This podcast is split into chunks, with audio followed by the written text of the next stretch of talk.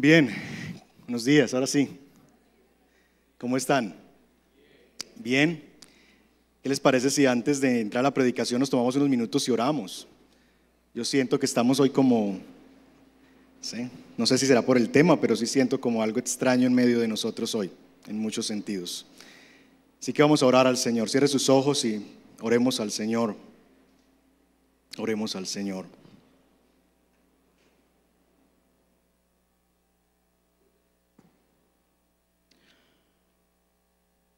Padre, aquí está tu pueblo reunido. El día que tú has señalado para que tu iglesia se reúna como un solo pueblo en cada rincón de esta tierra, para que a través de diferentes lenguas, Señor, idiomas, dialectos, proclamen el nombre de aquel que es digno, aquel que es tres veces santo. Aquí está este rebaño pequeño, Señor, en el sur del Valle de Aburrá, reunido esta mañana, Señor, en este auditorio. Señor, nosotros no ignoramos que nuestra lucha no es contra carne y sangre, sino contra principados, potestades, gobernadores de las tinieblas en lugares celestes. Señor, no queremos ser ignorantes como aprendemos hoy de esta lucha espiritual. Señor, nosotros no queremos hacer nada si tu presencia no está en medio de nosotros. Porque cualquier cosa que nos atrevamos a hacer serán simplemente actos religiosos, vacíos, huecos, y saldremos de este lugar tal como entramos. Solamente si tu presencia está en medio nuestro, si tú te haces presente en medio de tu pueblo, si como has prometido, Señor, estás en medio de dos o tres que se reúnen en tu nombre, entonces, Señor, podremos ser testigos de tus obras en medio de nosotros. Padre, rogamos que tu presencia esté en medio de nosotros. Rogamos, Padre, que reprendas al enemigo de nuestras almas. Te rogamos, Señor, que haya hoy, Señor, por el poder del nombre de Jesús, libertad en medio de los corazones, en medio de las vidas, Señor, presentes. Que por el poder del Espíritu Santo, Señor, sean hechas tus obras en medio nuestro que creemos en ti, creemos en tu poder, creemos en lo que tú has prometido, Señor, y confiamos en ti. Rogamos que estés en medio de nosotros, que te lleves toda distracción, Señor, y cualquier cosa que el enemigo de nuestras almas quiera usar. Protégenos, Señor. No queremos ignorar, Señor, las artimañas del enemigo y queremos venir delante de ti, Señor, ser conscientes de ello. Rogamos, Señor, que tu Espíritu nos guíe a tu verdad, que tu nombre sea exaltado, que haya libertad por el poder del nombre de Jesús, que nos guíes y nos ayudes. Somos tu pueblo, tú eres nuestro Rey, tú eres nuestro Dios y estamos en el hueco de tu mano y allí estamos seguros. Bendito seas tú por siempre y para siempre. En Cristo Jesús. Amén. Amén. Bien, hermanos, volvemos a nuestra serie de predicaciones en el Evangelio de Lucas, llegando hoy al capítulo 4 y vamos a estar leyendo versos 1 al 13. Por favor, ubíquelo en su Biblia, Lucas capítulo 4 y vamos a estar leyendo versos 1 al 13. Si lo tiene, se pone en pie y me acompaña en la lectura de la palabra del Señor.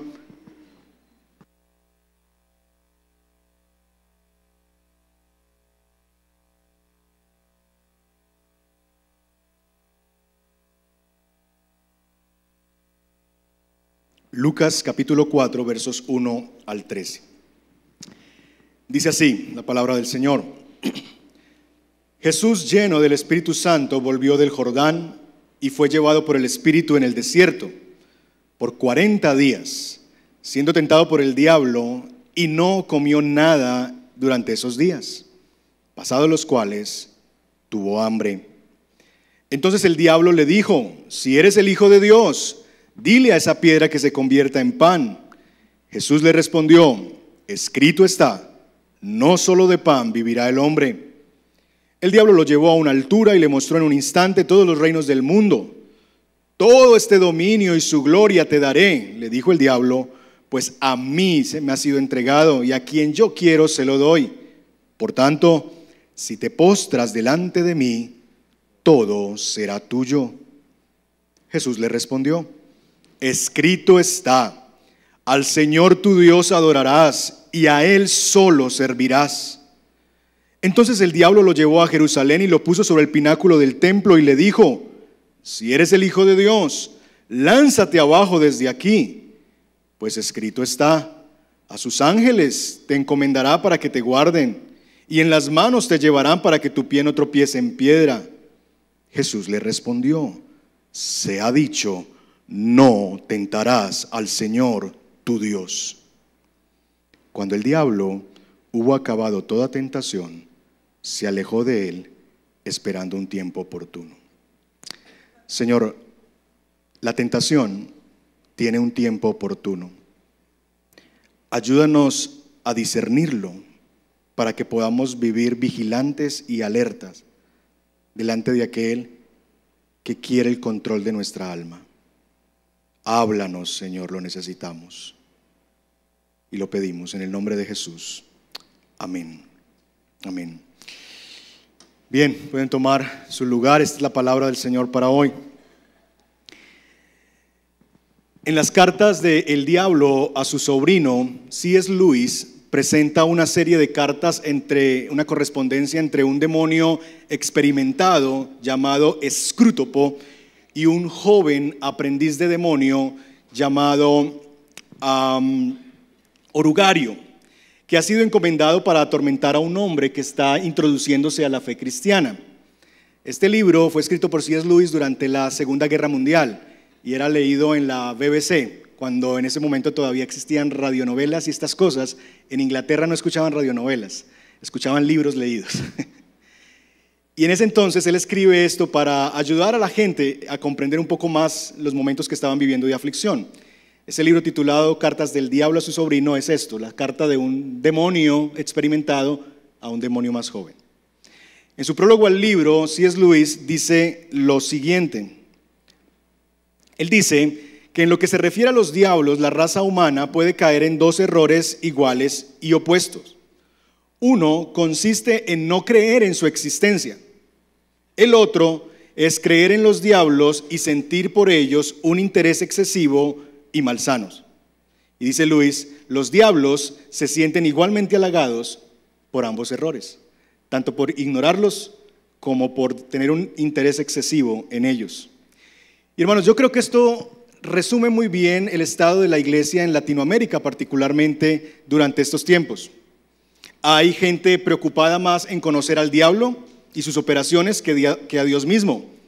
Las palabras reprender, arrebatar, conquistar, desalojar al enemigo, quitar demonios territoriales, son parte del lenguaje en nuestros días. Hay gente excesivamente preocupada y ocupada por Satanás, predican más y hablan más del diablo que de Dios mismo. Sin embargo, mis hermanos, de otra parte están aquellos que viven en la ignorancia, aquellos que ignoramos que vivimos en una guerra espiritual y que el comandante de ese ejército enemigo es muy real, se llama diablo o Satanás y quiere devorarnos. Esa ignorancia voluntaria es quizás el peligro más grande que enfrenta una iglesia como la nuestra. Si tuviéramos que pensar cuál de los dos peligros nosotros enfrentamos más como iglesia, yo creo que es este. El de vivir en la ignorancia de que estamos en una guerra espiritual y que el enemigo es real y se llama Satanás, el diablo. En su carta número 7, por ejemplo, el experimentado Escrútopo le escribe a su sobrino, Orugario, él le dice a este aprendiz de demonio, me asombra que me preguntes si es esencial mantener al paciente ignorante de tu propia existencia. Esa pregunta, al menos durante la fase actual de combate, ha sido contestada por el alto mando. Nuestra política es la de ocultarnos. No creo que tengas mucha dificultad en mantener a tu paciente en la ignorancia. El hecho que los diablos sean predominantemente figuras cómicas en la imaginación moderna te ayudará. Si la más leve sospecha de tu existencia empieza a surgir en la mente de tu paciente, Insinúale una imagen de algo con mallas rojas y un tridente. Persuádele de que esto no se puede creer. Ese es uno de nuestros viejos métodos. Y como no se puede creer en ese tipo de cosas, entonces en consecuencia no podrá creer en ti. Hermanos, lo primero que a manera de introducción yo quiero hacerles consciente esta mañana es que estamos en una guerra espiritual y el diablo es nuestro mayor enemigo. No podemos caer en el grave error de ignorarlo, hacer de cuenta que no existe. Vivir como si no existiera no hace que no exista. Él es real y la escritura nos dice eso. Miren por ejemplo lo que dice el libro de Efesios en el capítulo 6, verso 12. Porque nuestra lucha no es contra carne y sangre, sino contra qué? Principados, potestades, contra los poderes de este mundo de tinieblas, contra las fuerzas espirituales de maldad en las regiones celestes. Hay una lucha, hay un enfrentamiento, hay un enemigo y es espiritual la batalla. Más adelante también el apóstol Pedro advierte a la iglesia de la siguiente manera, sean de espíritu sobrio, estén alerta, su adversario, el diablo, anda al acecho como león rugiente buscando a quien devorar. El enemigo anda como un león rugiente buscando cristianitos descuidados para tragárselos vivos. Así que quiero que volvamos a nuestro texto de Lucas y veamos con esa mentalidad de que tenemos una guerra, que el enemigo es real y que no podemos caer en el error de ignorarlo, para que veamos a través de este texto de Lucas cómo opera el enemigo, bajo qué circunstancias él ataca para que podamos estar preparados. El día de hoy no alcanzaremos a cubrir toda la narración porque no quiero correr sobre un texto que creo yo que es tan importante para días como estos. De tal manera que lo que trabajaremos la siguiente semana es estudiar cada una de las tentaciones para ver qué clase de tentaciones experimentamos, para aprender cómo podemos enfrentarlas y para ver qué significó para nosotros la victoria de Jesús. De esas preguntas nos vamos a ocupar la siguiente semana. Pero hoy quiero que nos concentremos en el contexto de la tentación, particularmente en lo que el verso 13 nos dice. Mire conmigo nuevamente el verso 13. Cuando el diablo hubo acabado toda tentación, se alejó de él esperando un tiempo oportuno. Esperando un tiempo oportuno. La tentación tiene su momento oportuno. ¿Lo conoces? Ese es el título de nuestra enseñanza esta mañana. Así que lo que vamos a tratar de hacer es ver tanto en esta narración como en los otros episodios de las tentaciones de Jesús, cuáles fueron los momentos en los que la tentación llegó para que podamos aprender a través de esta narración y del resto de las narraciones en el Evangelio de Lucas y en los Evangelios en general sobre las tentaciones que vivió Jesús, para que podamos aprender cuál es el tiempo en el que Satanás estima oportuno tentarnos. Porque la tentación tiene un momento oportuno y debemos conocerlo. Hay por lo menos tres momentos en los que Satanás tentó a Jesús durante su ministerio público en esta tierra. Uno de ellos, de esos momentos, vino a, través de el mismo apóstol Pedro como un instrumento de Satanás. El Evangelio de Mateo registra esa tentación de la siguiente manera. Ahí está en sus pantallas, Mateo 16, 21 al 24. Desde entonces Jesucristo comenzó a declarar a sus discípulos que él debía ir a Jerusalén y sufrir muchas cosas por parte de los ancianos. Jesús empieza a hablar de que es necesario que él sufra, de que él sea capturado en manos de los ancianos, de los principales sacerdotes y de los escribas. Y además de eso, empezó a hablarles de que él debería ser muerto, pero que al tercer día iba a resucitar. Jesús empezó a hablarles de lo que le esperaba a él y por supuesto, siendo él un líder de este grupo de discípulos, a ellos no les gustó lo que escuchaban. Y miren la reacción de Pedro. Y tomándole aparte Pedro, ¿qué hizo Pedrito? Comenzó a reprenderle, diciendo, no lo permita Dios, Señor. Eso no te va a pasar a ti. Eso nunca te acontecerá. Aquí estamos nosotros. Recuerdan que se dice que Pedro fue parte en algún momento o tuvo una afinidad por los celotes? Eso no te va a pasar. Mientras que yo esté aquí, primero le quito la oreja a cualquiera que venga. Pero volviéndose él, le dijo a Pedro, lo miró con cariño y lo pastoreó. Y le dijo, Pedrito, no, le dijo, quítate delante de mí, Satanás. Me eres piedra de tropiezo, porque no estás pensando en las cosas de Dios, sino en las de los hombres. Jesús está haciendo aquí recibiendo la tentación de huir al camino del sufrimiento y de la muerte a través de uno de sus propios discípulos como instrumento de Satanás. Y él ve a Pedro y en Pedro y sus palabras ve al diablo mismo. Tú no estás hablando por ti mismo. Tú eres un enviado de Satanás. Así que apártate de mí, Satanás. Quítate delante de mí. Otra de las ocasiones en las que se registra la tentación de Jesús es en Getsemaní, previo a su encarcelamiento. Ustedes recordarán que Jesús va al huerto de Getsemaní, se lleva a algunos de sus discípulos, él le pide a ellos que oren, ¿para qué? Para que no entren en tentación. Oren y velen para que no entren en tentación. Y dice el texto que él se fue un poco más adelante, ¿a qué? A orar. Por el contexto podemos inferir que también él se fue a hacer lo mismo, a orar para no entrar en la tentación. Porque allí en Getsemaní se libra una lucha entre lo que Jesús quisiera hacer en su humanidad, si es posible, pasa de mí esta copa, y lo que la voluntad del Padre tiene destinada para él. Así que él reconoce en Getsemaní la presencia de una tentación. La tentación es la misma, huir del camino de sufrimiento y de la muerte. Y allí en Getsemaní él está en medio de angustia, de debilidad. Lucas describe este tiempo de Jesús en Getsemaní como una agonía y allí oraba para no caer en la tentación. La tercera ocasión en la que Jesús es tentado, que cronológicamente es la primera, es la que acabamos de leer, que es quizás la más directa participación de Satanás en la tentación. Así que yo que lo que quiero mostrarles es que veamos por lo menos dos patrones temporales de la tentación. ¿Qué podemos aprender de estos tres momentos de tentación de Jesús y particularmente el que estamos estudiando esta mañana para discernir cuál es el tiempo oportuno? Porque el texto nos dice que Satanás lo dejó hasta que fuera el tiempo oportuno para volverlo a tentar. Entonces, ¿cuáles son los momentos que Satanás estima como oportunos? para nuestra tentación. Hay por lo menos dos patrones temporales que Satanás estima como oportunos para tentarnos. El primero de ellos es este.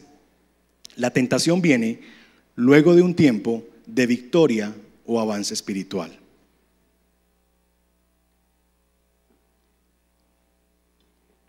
La tentación viene luego de un tiempo de avance o de victoria espiritual. ¿Qué es lo que precede a este pasaje? ¿Qué es lo que antecede al texto que acabamos de leer? ¿Qué es lo que está antes del capítulo 4? El capítulo 3. Y en el capítulo 3, la última que leímos en la última predicación es la genealogía de Jesús, pero antes de eso está el bautismo de Jesús. En el bautismo de Jesús ocurre un hecho sumamente extraordinario en la revelación bíblica. La Trinidad se hace presente. Allí está el Padre que desde el cielo envía una voz que dice, este es mi Hijo amado, o más bien, tú eres mi Hijo amado en quien tengo mi complacencia. En ese mismo bautismo el Espíritu Santo, la segunda persona, la tercera persona de la Trinidad, desciende sobre Jesús en forma de una paloma y se posa sobre él como una manera de decirle, te estoy ungiendo y te estoy dando el poder para hacer lo que tendrás que hacer en tu misión. Así que hay un momento de victoria espiritual. El Hijo de Dios, Jesucristo, está siendo empoderado por el Espíritu Santo, está recibiendo el endoso del Padre. Tú eres mi hijo, tú eres mi hijo. Está recibiendo allí a través de la, de la declaración de la genealogía que Él es el hijo de David, que Él es el hijo de Abraham, que Él es el hijo de los que estábamos esperando. Él es. Él viene de un gran momento espiritual, de una victoria extraordinaria, de un momento culmine en su ministerio. Es después de eso, de que le ha oído la voz del cielo que le dice, eres mi hijo amado, después de que el Espíritu Santo ha venido sobre él, después de que ha recibido su misión, cuando Jesús entonces es tentado.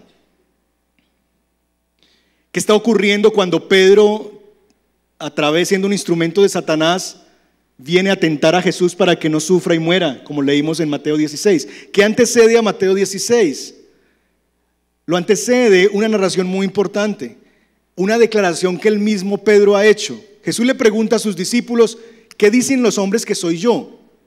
Y empiezan a decir, unos dicen que tú eres esto, otros dicen que tú eres eso. Y Pedro, el mismo Pedro que está diciendo estas palabras y que Jesús llama Satanás, versos antes le ha dicho, tú eres el Cristo, el Hijo de Dios. Y eso en los evangelios constituye una declaración que cambia el rumbo de la historia, porque es el punto culminante. Ya ellos, los discípulos, saben quién es Jesús, saben que Él es el Cristo y esa declaración es una declaración que genera de alguna manera un punto pivote en la narración de los evangelios, porque a partir de ahí Jesús empieza a hablar de su muerte y empieza a descender hacia Jerusalén para morir en la cruz.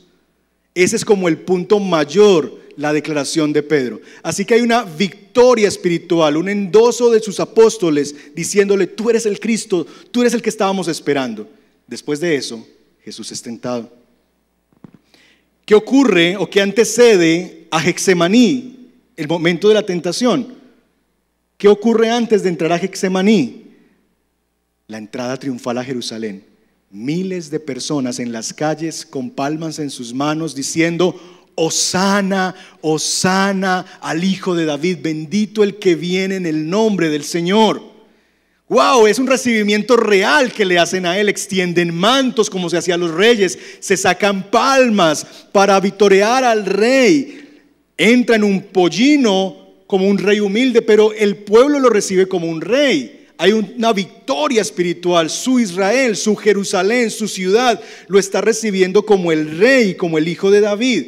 Después de ese gran triunfo, viene Hexemaní, el lugar de la tentación.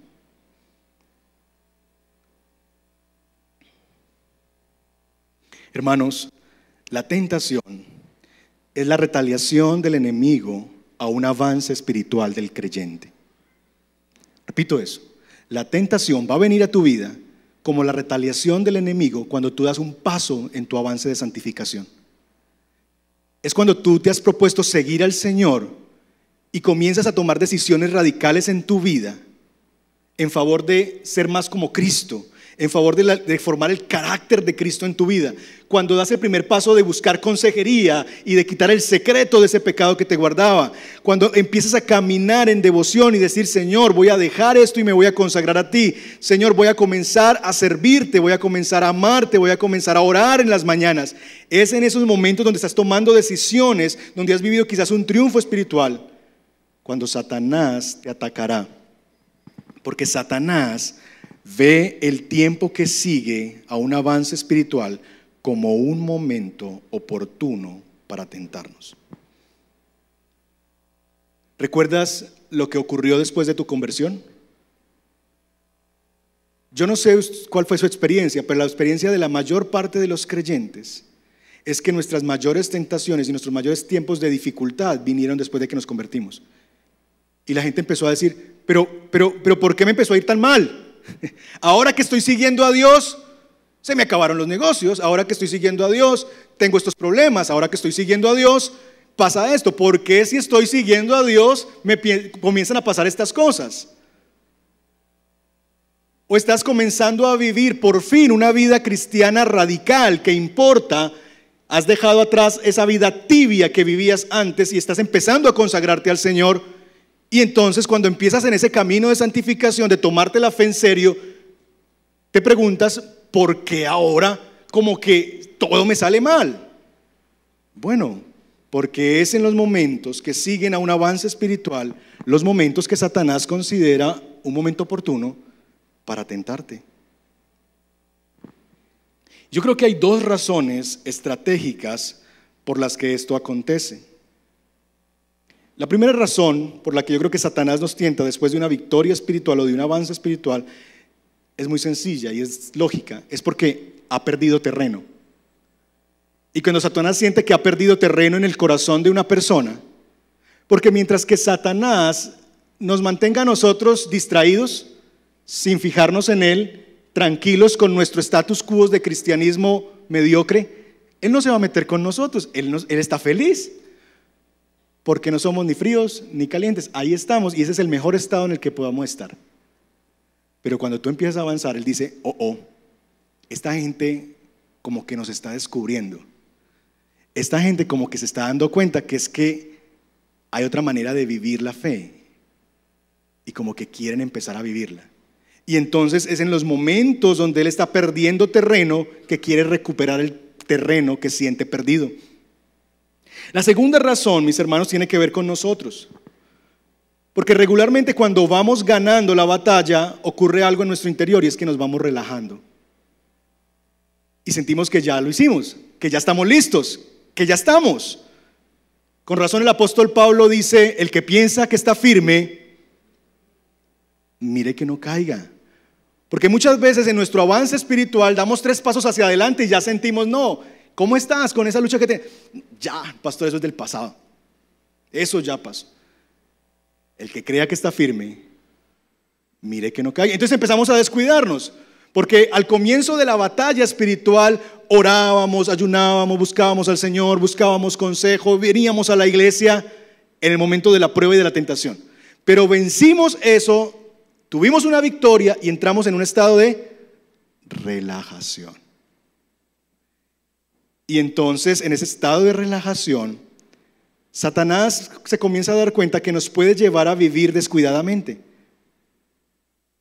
Él ve que nosotros estamos relajados, que todo anda bien, que nos sentimos que estamos firmes y por eso, mis hermanos, empieza a distraernos. Y la distracción es una de las armas favoritas de Satanás.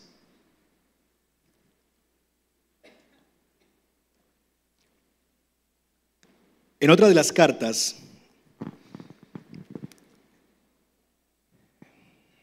el diablo experimentado, este demonio experimentado, Scrutopo, le escribe a Orugario lo siguiente, encontrarás que cualquier cosa o nada es suficiente para atraer la atención del errante humano y, alejarlo de sus oraciones, alejarlo de su trabajo, alejarlo de su sueño. Puedes hacer que pierda el tiempo no solamente en las conversaciones que disfruta con las personas que le gustan, con su esposa, con su familia, con sus amigos, sino que también puedes hacerle perder el tiempo en conversaciones con las cosas que no le importa nada, sobre temas que lo aburren, hablando de política, del partido. Puedes que haga, puedes hacer que no haga nada durante largos periodos de tiempo. Este es el demonio experimentado aconsejando al demonio joven lo que debe hacer. ¿Sabes qué? entreténgalo en cosas banales, haga lo que pierda el tiempo para que descuide sus deberes espirituales. Muéstrele una imagen en Instagram, un en vivo, un video que lo atraiga, créele un algoritmo que llame su atención. Mire las búsquedas que él hace y preséntele justo eso. Haga que el celular suene de una manera tal que él no resista la tentación de ir a tomarlo y mirarlo. Porque saben una cosa, esos sonidos de notificaciones tienen algo en, que está grabado en nuestra alma que no podemos vivir sin movernos a ver qué pasó. Entreténganlos, distráiganlos, denles conversaciones por ahí.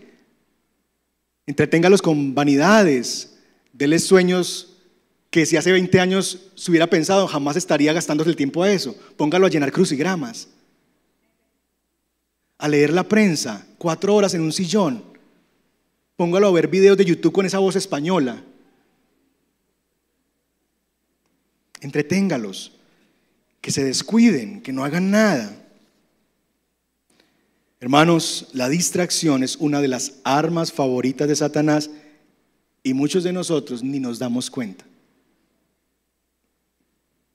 Y comenzamos a descuidar nuestros deberes, nuestros deberes familiares, nuestros deberes espirituales, porque estamos entretenidos.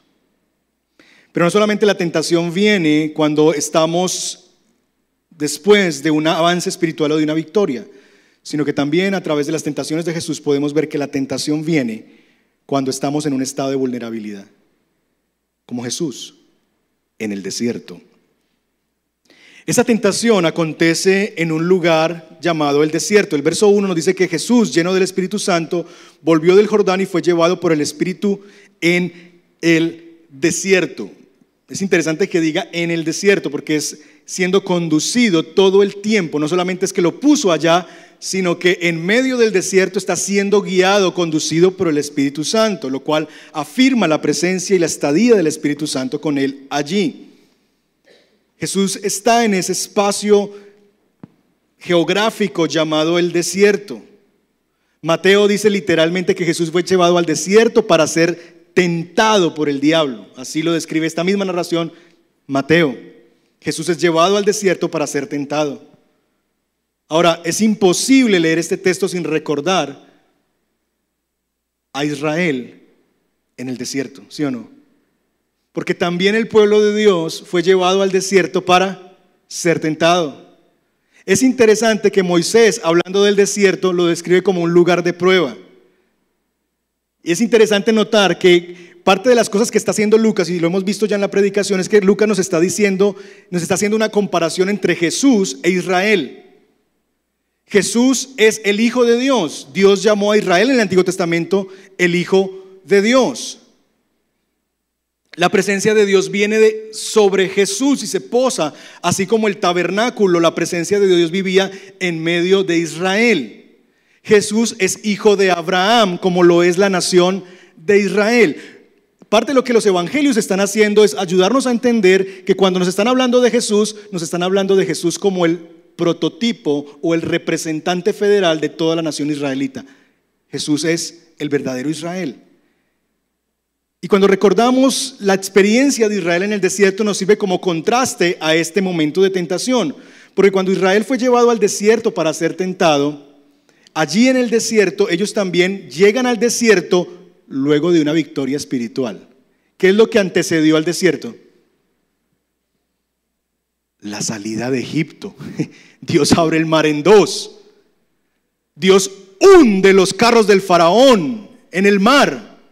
Hay una tremenda victoria del pueblo de Dios. Hay cánticos de regocijo porque echó a la, mar los carros del faraón. Oh, oh, oh, oh, oh. ¿Recuerdan?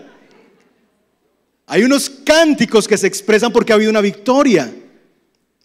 Pero ahora, después de la victoria, llega el desierto. Deuteronomio capítulo 8, Moisés, rememorando la historia de Israel, dice lo siguiente. Y te acordarás de todo el camino por donde quién?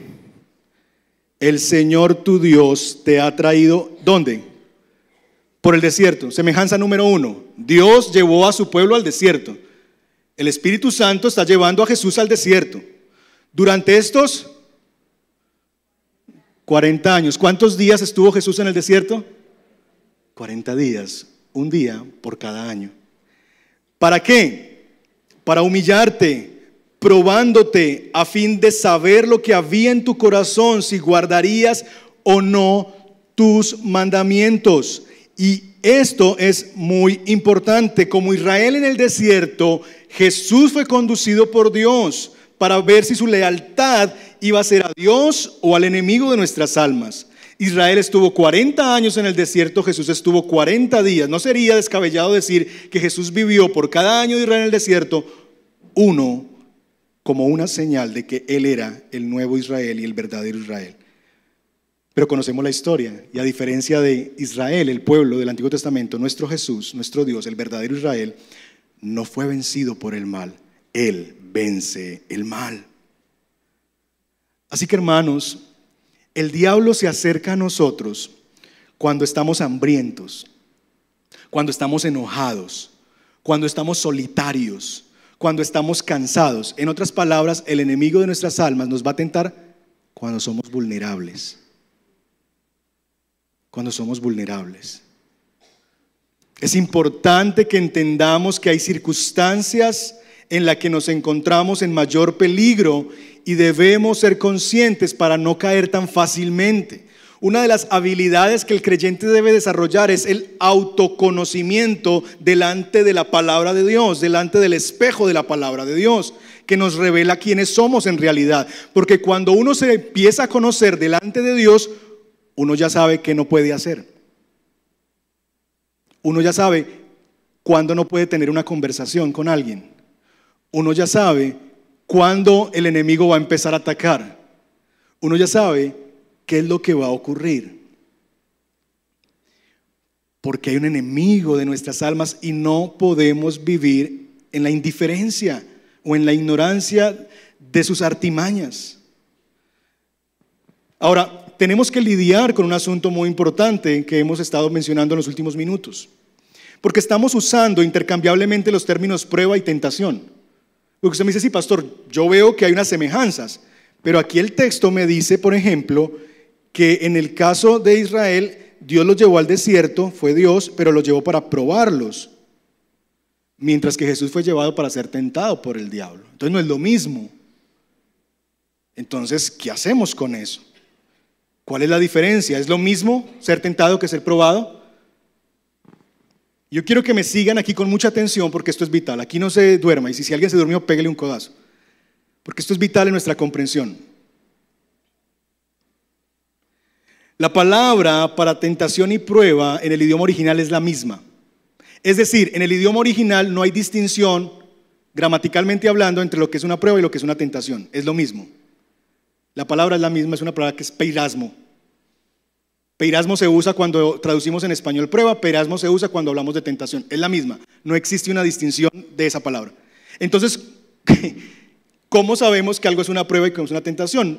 Entonces tenemos que entrar al campo ya de la teología. Nosotros sabemos que teológicamente sí es diferente ser tentado a ser probado, por lo menos en dos sentidos. ¿Cuáles son las diferencias entre tentación y prueba? La primera es el origen de la tentación. El origen de la tentación es satánico.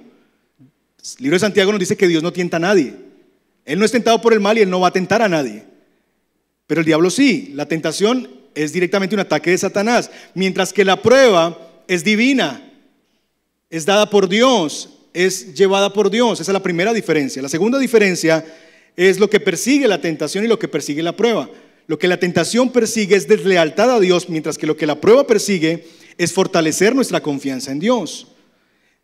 En ese sentido, por favor y síganme, debemos entender que Dios es el que nos lleva al desierto. Es decir, Dios orquesta circunstancias en nuestra vida donde nos encontramos en un momento que vamos a llamar peirasmo. Es decir, un momento en el que estamos en un momento de decisión. Y entonces permítanme usar esa ilustración, no tengo el micrófono, entonces me toca tratar de hacerlo con las dos manos, pero Traten de pensar que de mi lado izquierdo está la tentación y que de mi lado derecho está lo que llamamos prueba. Que aquí está Dios y aquí está Satanás. Que cuando Dios me lleva al desierto, porque es Dios en ambos casos que nos lleva al desierto, Dios llevó a Israel al desierto para ser probado, Dios condujo por el Espíritu Santo a Jesús al desierto para ser tentado por Satanás, cuando Dios nos pone en ciertas circunstancias en nuestra vida, es un momento peirasmo, es un momento de decisión, es un momento donde se va a saber qué vamos a hacer. Y que lo que determina y lo que define si estamos en prueba o en tentación es lo que hacemos con lo que oímos. Porque siempre la tentación se trata de fe. Toda tentación es una decisión de fe. Porque en toda, piensa en cualquier tentación adulterio, robo, mentira, cualquier tentación que tú enfrentes hoy, te está poniendo en medio de una decisión de fe. Es decir, tú estás en un momento de dificultad en tu vida y tú estás en medio de esa situación en la que Dios está probando tu lealtad y queriendo que tú pruebes si realmente has de seguir o no sus mandamientos, si tú lo vas a amar a Él o no, simplemente lo sigues por causa de lo que Él te da. Y Dios quiere probar para ver lo que hay en tu corazón. Estás en el fuego de la prueba de Dios. Y Dios quiere formar a Cristo en ti. Dios está esperando ver en ti el reflejo de la imagen de su Hijo en medio de esa situación de desierto que estás viviendo. Pero por otro lado, está Satanás hablándote también y mientras que Dios está diciendo, hijo, yo estoy contigo, tienes lo que necesitas, no ha sobrevenido ninguna tentación que no sea humana, sino que fiel es Dios que juntamente con la tentación te dará la salida. Y estás escuchando a Dios de este lado. Pero al mismo tiempo Satanás te está hablando. Si eres el hijo de Dios, ¿por qué no tal cosa? Si usted es un cristiano, no es que, no, es, que es por gracia. Entonces, ¿por qué no lo hace y mañana se arrepiente? El que peca y reza, empata. Y aquí, ¿y quién se va a dar cuenta? es una canita al aire. Al fin y al día ya se van a casar. Y empieza aquí Satanás a susurrar y empieza aquí Dios a hablarnos la verdad. Y estamos aquí. Si al final del día no caemos en la tentación, esto se convierte en una prueba aprobada. Pero si al final del día caemos en la tentación, esto se constituyó en una prueba perdida. ¿Es claro? Hermanos, no podemos ignorar que vivimos en medio de una guerra espiritual.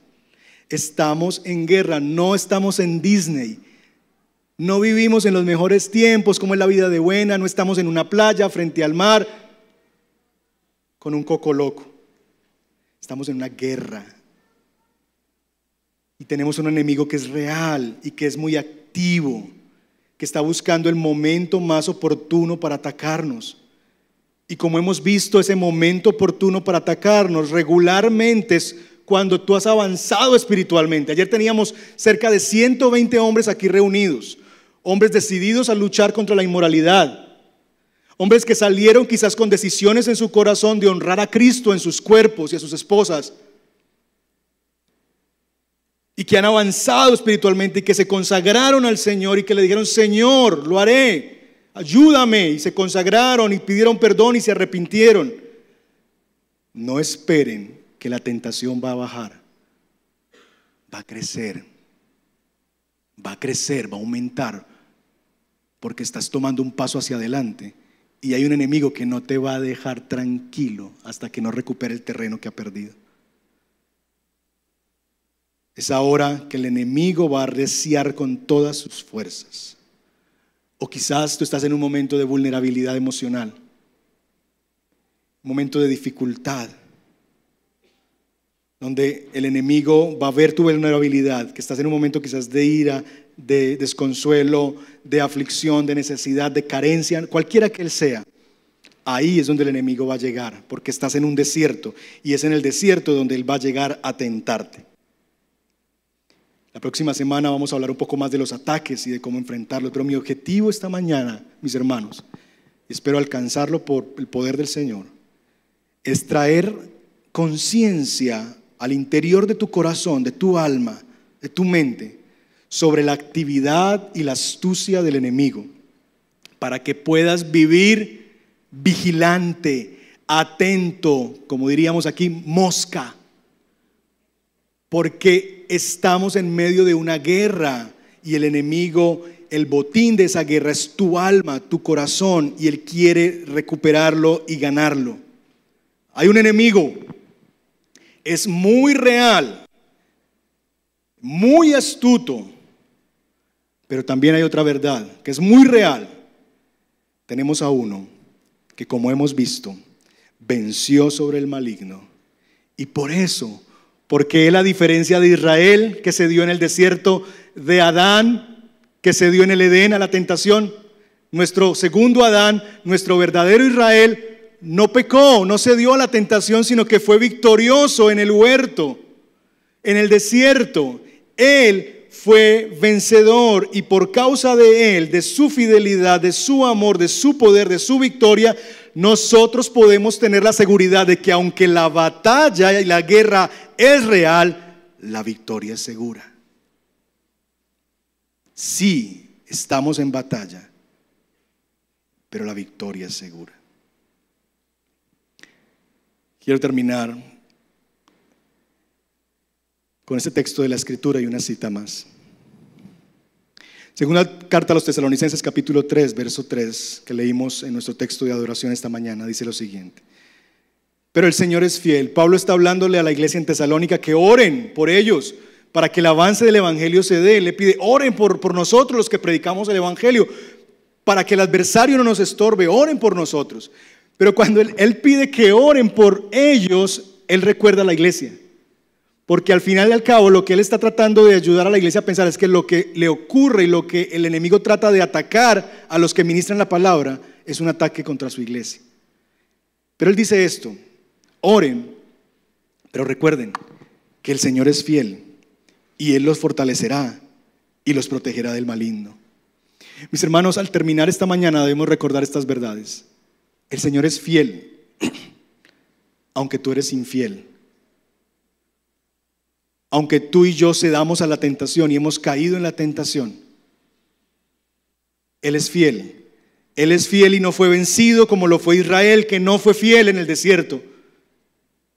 Y se construyó a un Baal, adoró a una imagen allí en el desierto.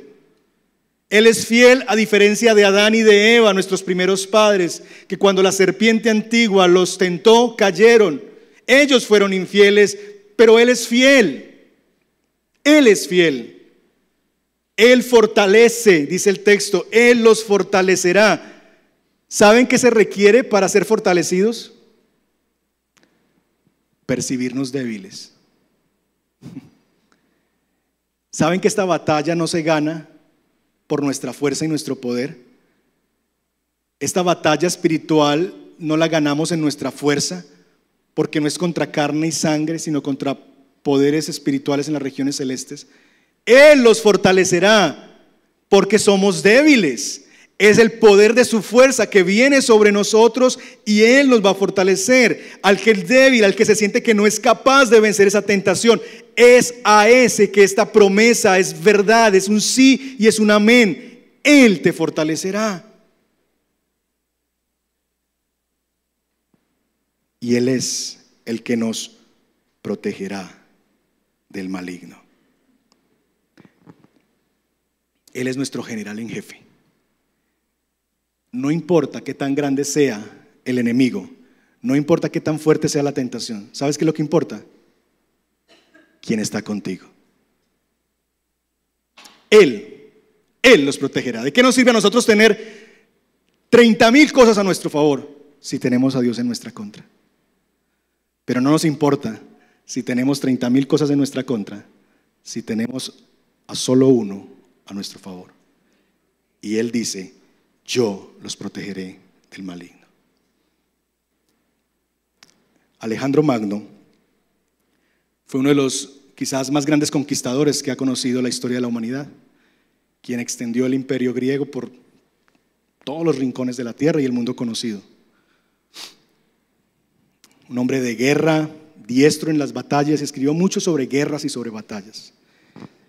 Y miren lo que dijo Alejandro Magno, que yo creo que nos ayuda a nosotros a entender nuestra realidad de nuestra batalla espiritual. Él dijo, no tengo miedo de un ejército de leones dirigidos por una oveja. Tengo miedo de un ejército de ovejas dirigido por un león. Y eso somos. Oremos.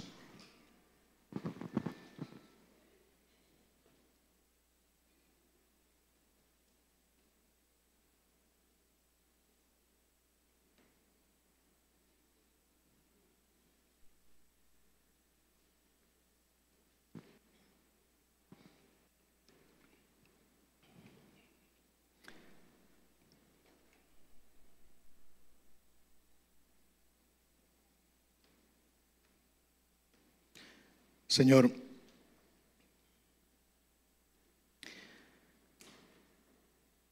estos somos.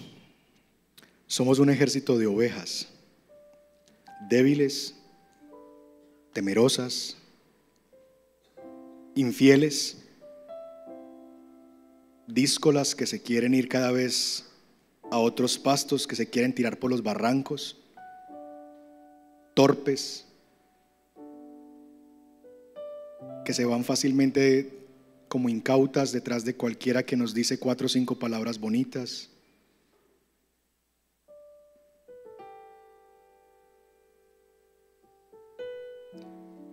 Que sentimos que no podemos vencer ese pecado y esa tentación que parece que es invencible a nuestros ojos. Eso somos. Somos un ejército de ovejas. Pero somos un ejército de ovejas dirigidas por un león. Y ese león es fiel. Ese león nos protegerá. Ese león nos fortalecerá en medio de la prueba de la tentación y nos guardará del maligno. Y eso es suficiente. Señor, hoy, hoy vemos a Cristo, no nos vemos a nosotros mismos, no queremos ver nuestra debilidad, nuestra incapacidad, nuestra infidelidad, no queremos ver nuestro quebranto y nuestra dificultad, queremos ver a Cristo, queremos ver al león, queremos que nuestros ojos lo vean a Él, al victorioso, al que sí venció, al verdadero Israel que venció la prueba del desierto, que venció la tentación del desierto, al verdadero Adán que venció la serpiente allí también, Señor, que la silenció cuando a través de palabras lisonjeras trataba de hacerle caer. Vemos a Cristo el vencedor, porque es en Cristo que nosotros, sus ovejas, somos más que vencedores, por medio de aquel que nos llamó de las tinieblas a su luz. Señor, te ruego que nos ayudes a vivir en la conciencia de que estamos en una guerra espiritual.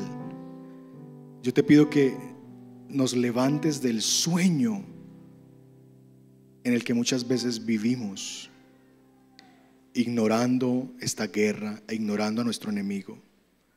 Una iglesia como esta, Señor, quizás no es tentada a vivir pensando en el enemigo y a vivir girando en torno al enemigo, pero una iglesia como esta sí puede ser tentada a vivir en la ignorancia del enemigo. Y te pedimos, Señor, si hemos vivido de esa manera, nos perdones y te pedimos, Padre, que abras nuestros ojos y nos hagas conscientes de la batalla espiritual que tenemos por delante. Y que esto no se gana de maneras humanas, con gritos, con medios carnales. Esto se gana con armas espirituales, como aprenderemos la siguiente semana. Te ruego, Señor, y te rogamos que seas con tu pueblo, que nos ayudes a a discernir esos momentos oportunos en los que somos más fácilmente tentados. A entender que después de una victoria espiritual, ahí es un momento en el que debemos esperar ser tentados. Que es cuando estamos en vulnerabilidad, en un desierto, en una prueba, en una dificultad. Es ahí también donde es un momento oportuno para ser tentados. Ayúdanos a ser sabios y no ser como incautos que caen fácilmente ante las acechanzas del diablo. Confesamos una vez más tu palabra y decimos, pero el Señor es fiel y Él los fortalecerá y los protegerá del maligno. Y esa es una verdad para tu pueblo, hoy y siempre. Y esa palabra la aferramos profundamente en nuestro corazón. Pero el Señor es fiel y Él los fortalecerá y los protegerá del maligno. Ayúdanos esta semana en medio de las tentaciones que enfrentaremos. Las decisiones que estamos tomando, Señor, esta semana, de consagración, de vivir para ti. Ayúdanos a vivir vigilantes con una lámpara en la mano, la palabra de Dios, con el escudo de la fe, con la espada, Señor, empuñada, vigilantes y atentos en esta batalla espiritual que vivimos. Hoy hemos estado, Señor, siendo entrenados, vinimos a entrenamiento militar, pero en unos minutos entraremos al campo enemigo. Guárdanos y protégenos con estas palabras. Te lo pedimos, Padre, en el nombre de Jesús. Amén. Amén. Amén. Hermanos, que el Señor les bendiga, les lleve con bien a sus hogares y recuerden que una vez salgan por estas puertas se acabó el entrenamiento y entran al campo enemigo. Que el Señor les bendiga.